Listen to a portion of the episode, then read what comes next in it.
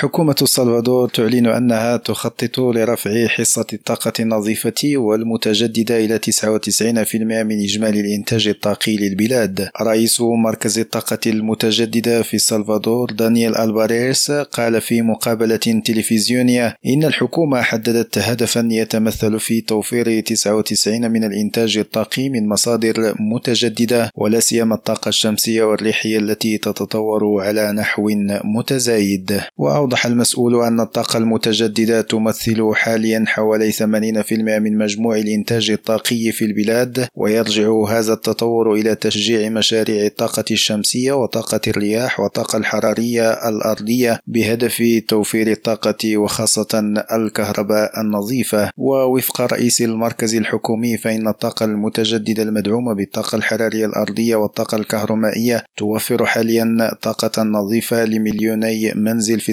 السلفادور بسعر ثابت وتنافسي يراعي حاجيات الطاقة لدى الأسر ومتوسطي الدخل. عماد حقير راديو مكسيكو.